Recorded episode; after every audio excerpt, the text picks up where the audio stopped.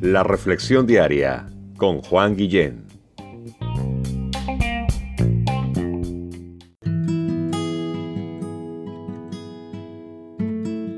Hola, ¿qué tal? ¿Cómo estás? Qué bueno que estamos aquí en nuestra cita diaria con nuestro buen Dios, reflexionando en su palabra y pidiéndole a Él que, que nos bendiga en este día. Eh, veía las noticias un poco y ¿qué espera uno de las noticias? Pues malas noticias. Gracias a Dios hay noticieros que sí también traen buenas noticias y la buena noticia del día de hoy es que podemos ser personas muy creativas. Y que si bien es cierto, por un lado hay que evitar el contacto cercano con personas que están enfermas, hay que mantener distanciamientos, especialmente con personas que corren un mayor riesgo de enfermarse gravemente y complicarse en cuanto a su salud. Me encanta la creatividad de unos hijos que fueron a celebrarle el cumpleaños a sus papás personas de edad. ¿Y cómo lo hicieron? Quedaron en la hora de la cita y en verse por la ventana.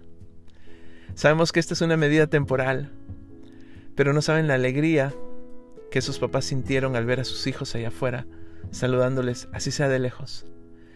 La mamita quería salir corriendo a, abrazar a sus hijos, pero eh, ese era el era lo que los hijos no querían que sucediera y, le recordaron a mamita, mamita, no salgas, quédate en casa, quédate a salvo.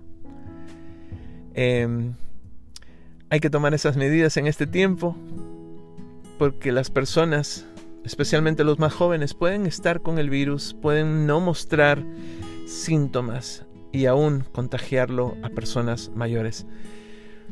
Wow. Eso veía y también le daba gracias a Dios por por la creatividad que viene de Él. Me encanta su palabra porque ella nos revela lo que viene hacia futuro y aclara a veces conceptos que tenemos que están erróneos. El día de hoy nos toca leer la palabra de Dios en 1 Corintios capítulo 15 versos 22 al 31. Te lo voy a leer devocionalmente dándole sentido a lo que leo y al final acompáñame en una oración. 1 Corintios capítulo 15 verso 22 dice, porque así como en Adán todos mueren, ¿verdad? Por el pecado de un hombre morimos todos. También en Cristo todos serán vivificados, todos volverán a vivir, todos tendrán vida. Verso 23, pero cada uno en su debido orden. Cristo las primicias, Cristo siempre el primer lugar.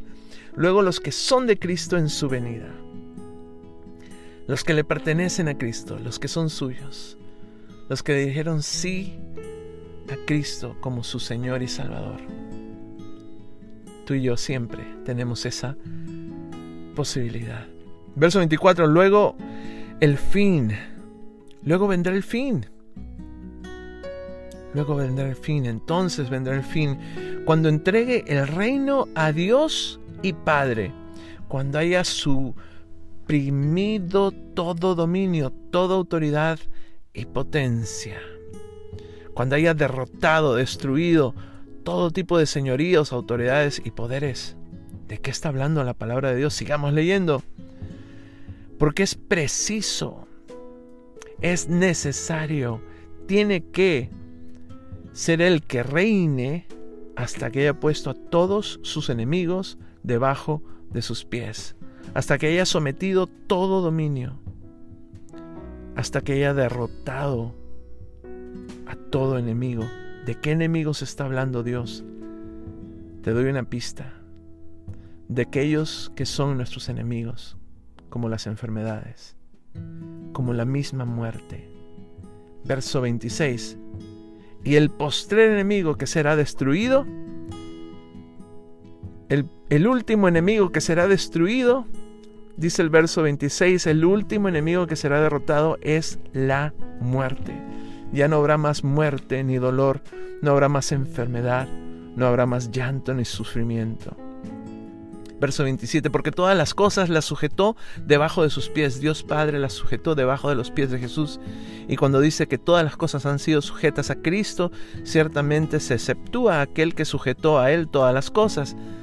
No incluye a Dios mismo, a Dios Padre, quien lo sometió todo a su Hijo Jesús Pero luego que todas las cosas le estén sujetas, dice el verso 28, entonces también el Hijo mismo se sujetará al que le sujetó a él todas las cosas, a Dios Padre, para que Dios Padre, Dios Hijo y Espíritu Santo, para que Dios sea todo en todos. Verso 29 de modo, de otro modo, dice, ¿qué harán los que se bautizan por los muertos si en ninguna manera los muertos resucitan? ¿Por qué pues se bautizan por los muertos? Acá hablando de muertos ya espiritualmente hablando. Hay personas que en ese tiempo y hasta el día de hoy a veces se bautizan por personas que ya han fallecido a una doctrina o enseñanza errónea. Y aquí lo dice el Señor que es muy clara. Verso 30, y por lo mismo peligramos. Estamos en peligros a todas horas, dice Pablo, por declarar la verdad, la verdad de Dios este verso 28, perdón, 29 que les acabo de leer, por ejemplo. Verso 31, os aseguro, hermanos, por la gloria de vosotros que tengo en nuestro Señor Jesucristo, que cada día muero. Este es mi verso del día. Lo que quiere decir es que, porque hermanos, todos los días estoy en peligro de muerte, y esto es tan cierto como la satisfacción que siento por ustedes en Cristo Jesús Señor nuestro. Estamos expuestos a la muerte, a la muerte física, no a la muerte espiritual, porque la resurrección de Cristo nos da nueva vida. En esa confianza podemos descansar, en esa confianza podemos vivir, en esa confianza podemos salir adelante en este día. Encomendemos nuestro día a Dios.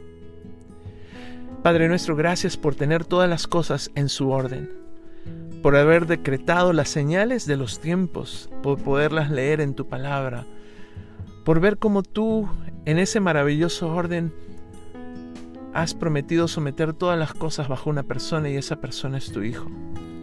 Y qué hermoso es que en Él tenemos verdadera esperanza. Y que podemos pasar cualquier tipo de peligros en esta vida al declarar tu verdad. Sabiendo esto, que así como el peligro es real, también es cierta la satisfacción que sentimos cuando vemos a personas que también tienen sus vidas rendidas a ti, a Cristo Jesús, quien es nuestro Señor y Salvador. Me encanta lo que tu palabra dice en 1 Corintios 15, 22 al 31. Gracias Señor, encomendamos nuestro día en tus preciosas manos. En el nombre de Jesús oramos. Amén. Bye.